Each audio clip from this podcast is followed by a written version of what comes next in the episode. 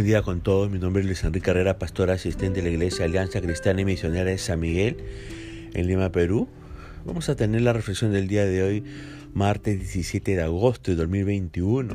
Hoy nos corresponde reflexionar en el pasaje de Josué capítulo 10, versos del 1 al 15. Hemos querido titular este devocional Defendiendo a los aliados.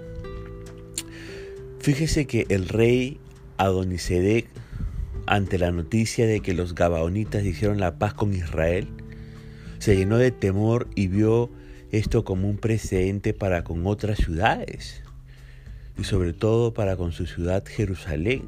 Su ciudad Jerusalén estaba en peligro de ser conquistada y por eso buscó a otros cuatro reyes para poder castigar a Gabaón, como usted puede leer en el versículo 1 y 2 de este capítulo 10 de Josué. Ahora, fíjese que ante el avance de aquel que es conquistador, los enemigos, ¿qué es lo que hacen? Se van a unir contra quienes han hecho paz con éste. Recuerde que el enemigo se atemoriza ante la tenacidad, el enemigo se atemoriza ante la temeridad, el enemigo se atemoriza ante la determinación de los conquistadores.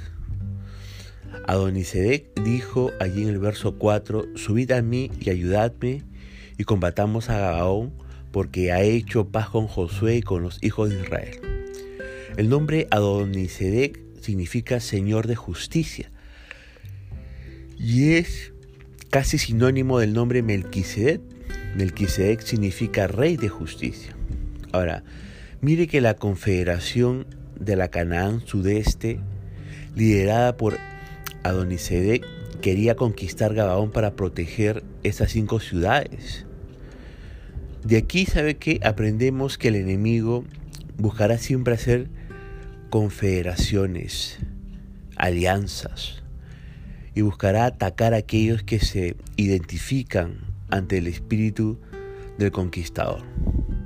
Todo aquel que no resiste al conquistador y se somete a su visión, se verá siempre amenazado por, digamos, los carnales, por los que tienen miedo.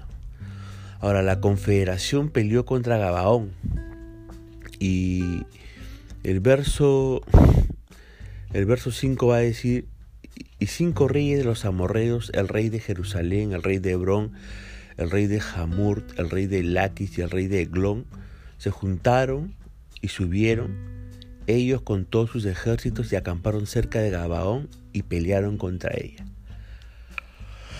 Para Josué y su ejército, enfrentar a esta coalición de reyes del sur fue una bendición encubierta, ya que estas ciudades enemigas se habían unido para atacar a Gabaón. Josué no tuvo que dedicar el tiempo y los recursos para llevar a cabo distintas campañas militares contra cada una de ellas. Josué se enfrentó a esta coalición de ejércitos, pero lo, lo, enfrentó con confianza. Y vamos a ver más adelante que la derrotó en una batalla porque confió en que Dios le daría la victoria a Israel. Pero ahora los Gabaonitas no estaban solos. Tenían un aliado poderoso. Eran socios con el conquistador José. El verso 6 nos dirá, entonces los moradores de Gabaón enviaron a decir a Josué al campamento en Gilgal, no niegues ayuda a tus siervos, sube prontamente a nosotros para defendernos y ayudarnos, porque todos los reyes de los amorreos que habitan en las montañas se han unido contra nosotros. Los gabaonitas necesitaban el apoyo y ayuda militar de Josué. Ante la confederación amorrea, los gabonitas sabían que no podían ganar. Eran cinco contra uno. Y ese uno había sido de ellos. Por eso optaron por pedir ayuda y defensa. Ahora, aquel que es conquistador o conquistadora nunca negará la ayuda a aquellos que han puesto su confianza y dependencia en ellos. Aquel que es conquistador y conquistadora cuidará de aquellos que han hecho alianza con ellos. Las alianzas sabe que se respaldan y se defienden. La ayuda solicitada por los gabaonitas era inmediata, porque dice el texto, sube prontamente a nosotros. Y era necesaria, porque era necesaria para defendernos y ayudarnos. Mire, cuando estamos en prueba, sabemos quién o quiénes están dispuestos a ayudarnos, ¿verdad? Y eso es bueno, eso es bueno saber. Ahora leemos en el verso 7, y subió Josué de Gilgal, él y todo el pueblo de guerra con él y todos los hombres valientes. Josué, fíjese, no se hizo esperar. Subió listo a defender a Gabaón. Y la respuesta de Josué, ¿sabe qué? Demuestra su integridad. ¿Por qué decimos eso? Porque después de haber sido engañados por los Gabaonitas, Josué podría haberse demorado en rescatarlos. En cambio, Josué y los líderes respondieron de inmediato, de inmediato. Ahora, yo le hago unas preguntas para reflexionar. ¿Qué disposición tendría usted para ayudar a alguien que lo ha engañado, aun cuando ya lo ha perdonado? ¿Qué disposición tendrá usted para poder extender su mano a aquella persona que le ha hecho daño, le ha hecho mal, pero aun cuando usted ya lo ha perdonado? ¿habría esa disposición de querer ayudarlo? Fíjese que nosotros debemos cumplir con nuestra palabra de la misma manera que José cumplió con la suya. Eso se llama tener integridad verbal. Ahora, Dios habló a Josué y le animó a no tener miedo porque el enemigo no prevalecería contra él. El verso 8 va a decir, y Jehová dijo a Josué, no tengas temor de ellos, porque yo los he entregado en tu mano y ninguno de ellos prevalecerá delante de ti. Dios, ¿sabe qué? Está de parte de los conquistadores. Estos conquistan para no ser conquistados. El ataque del conquistador Josué contra la confederación amorrea fue de noche. El verso 9 va a decir de repente. En una noche los israelitas lograron mover un ejército a una distancia de 42 kilómetros, que anteriormente le habría tomado por lo menos tres días. Dice el, verso, el capítulo 9 de Josué, verso 17, capítulo 9, verso 17, y salieron los hijos de Israel y al tercer día llegaron a las ciudades de ellos, y sus ciudades eran Gabaón, Cafira, Beerot y Kiriat Yahiarim. Mire, Jehová Dios le hizo el trabajo más fácil a Josué el conquistador.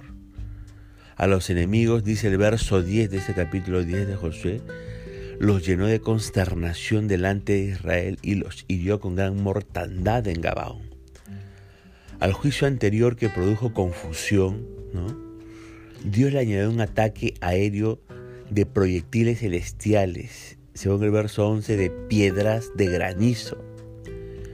Ahora, el conquistador no conquista solo por si acaso. ¿ah? Dios es quien conquista con este. Y el autor del libro de Josué toma prestado una cita del libro misterioso de Hazer que tiene tono poético, ¿no? Dice el verso 13, ¿no está escrito esto en el libro de Hazer? Y el sol se paró en medio del cielo y no se apresuró a ponerse casi un día entero. El sol, entre comillas, y la luna, entre comillas, aparecen como la figura retórica de la prosopopeya, personificados, a los cuales habló Josué y los mandó detenerse el primero en Gabaón y la segunda en Ajalón. El verso 12 dirá, entonces Josué habló a Jehová el día en que Jehová entregó al amorreo delante de los hijos de Israel y dijo en presencia de los israelitas, sol, detente en Gabaón y tu luna en el valle de Ajalón. Ahora uno se pregunta, ¿cómo es que el sol se detuvo? Claro que en relación con la tierra, el Sol siempre está en el mismo lugar. Es la Tierra la que gira alrededor del Sol, ¿verdad? Pero la terminología usada en Josué no debe hacernos dudar del milagro. Después de todo, no nos confunde que alguien diga que el sol sale o se pone, ¿verdad? Lo importante es que el día fue prolongado, no que Dios haya usado un método determinado para hacerlo. Ahora, se han dado dos razones que explican la manera en que ocurrió este acontecimiento. La primera razón es que hubo una disminución de la velocidad de la rotación de la Tierra y eso le dio a Josué más tiempo, según parece indicar el lenguaje hebreo original. Pero la segunda explicación es que una refracción poco común de los rayos del sol dio horas adicionales de luz. Pero sea cual sea el método que eligió Dios, la Biblia dice claramente que el día se prolongó debido a un milagro y que la intervención de Dios cambió el rumbo de la batalla en favor de su pueblo. Por el dicho de Josué aquel día, se prolongó el día porque Dios lo hizo más largo y le permitió hacerlo todo eso, todo ese día. Ahora déjenme decirle que Dios todavía prolonga días para los conquistadores.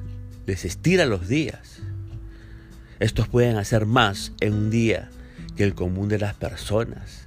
Y eso es magnífico, ¿verdad? Que Dios nos estire el tiempo para poder hacer las cosas para su gloria y para la extensión de su reino. Ahora, ese día para Josué duró, como dice el verso 13, hasta que la gente se hubo vengado de sus enemigos. Este versículo 13, fíjese que habla de un libro de Jacer, ¿no? Este libro de Jacer también es mencionado en el pasaje de 2 de Samuel capítulo 1 verso 18. Posiblemente este libro fue una colección de canciones que describían sucesos históricos. En otras partes de la Biblia también se cita el contenido de otros libros, canciones, poemas o material escrito transmitido eh, oralmente. Y debido a que Dios dirigió al escritor del libro de Josué a incluir material externo, el mensaje de ese material lleva autoridad divina también. Bueno, concluimos este devocional diciendo que aquel que es conquistador nunca se sorprenderá cuando los enemigos se unan para poder atacar a alguien cerca de ese conquistador, cerca de esa conquistadora. Entonces tenemos que estar apercibidos de los que están cerca de nosotros. Si estamos avanzando en la obra del Señor, el enemigo va a buscar sorprendernos y va a buscar atacar a alguien muy cercano a nosotros, ¿verdad? Pero también vimos que aquel que es conquistador, aquel que es conquistadora, ayudará ayudará a aquellos que han hecho alianza con Él. Aquel que es conquistador y conquistadora siempre buscará defender del enemigo. Aquel que es su aliado, ¿no? Entonces recordemos, siempre tenemos que defender a nuestros aliados con las fuerzas del Señor, porque el Señor está dispuesto a darnos la victoria. Punto final para el devocional del día de hoy, deseando que la misericordia y el favor del Señor Jesucristo sea sobre su vida. Conmigo será Dios mediante hasta el día de mañana. Que la misericordia del Señor alcance su vida y su familia. Dios le bendiga.